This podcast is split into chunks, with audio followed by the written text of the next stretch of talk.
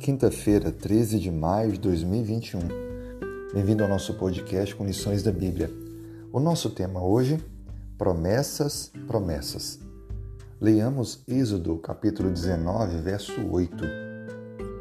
Então o povo respondeu a uma: Tudo o que o Senhor falou, faremos.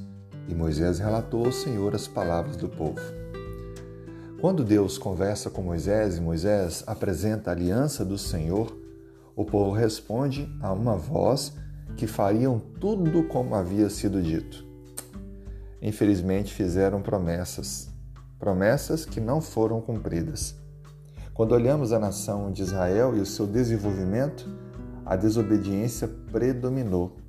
Na verdade, houve uma busca por justiça própria, um esforço tremendo para poderem obedecer, mas sem de fato confiarem, crerem no Senhor.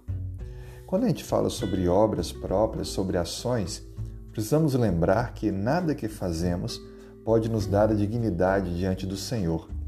Veja o que diz Isaías capítulo 64, verso 6. 6. Mas todos nós somos como o imundo, e todas as nossas justiças como trapo de imundícia. Todos nós murchamos como a folha e nossas iniquidades, como o vento, nos arrebentam. Veja o que diz a Bíblia: que as nossas obras, os nossos esforços, não passam de um pano sujo com sangue apodrecido. De fato, nenhum esforço humano pode lhe garantir a dignidade diante do Senhor. Como entender isso então? O povo hebreu acreditava que por meio da sua obediência ou pseudo-obediência, eles alcançariam a salvação.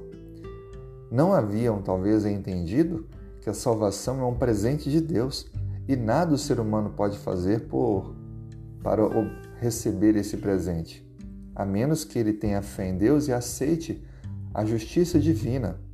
A justiça divina, ela é resultado da fé. Ao termos a fé em Deus, Deus deposita sobre nós os méritos próprios dele, que nos darão assim as condições necessárias para uma vida digna, justa e então preparada para a eternidade. A Bíblia diz no livro de Romanos, no capítulo 10, verso 3: Porquanto, desconhecendo a justiça de Deus, procurando estabelecer a sua própria, não se sujeitaram à que vem de Deus. Quando estudamos mais a história de Israel, percebemos que o problema foi exatamente o contrário. Na busca do cumprimento da lei e de uma vida legalista, acabaram se tornando grandes transgressores da lei. Cristo destacou isso quando julgavam o próximo, o cisco que viam nos olhos do semelhante, quando na verdade tinha uma trave diante de seus próprios olhos. Pecados horrorosos, o orgulho, maldade, intenções no coração impróprias havia uma capa, havia uma apresentação de santidade, quando na verdade o interior era apodrecido. Não há como buscarmos a justiça própria. Só podemos ter a certeza da salvação e a paz se nos entregarmos a Cristo, se pela fé aceitarmos o presente imerecido de Deus, chamado graça.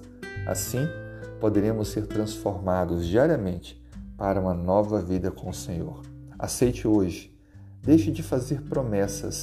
Cumpra os termos da aliança de entrega, de fidelidade e amor ao Senhor. Que Deus te abençoe.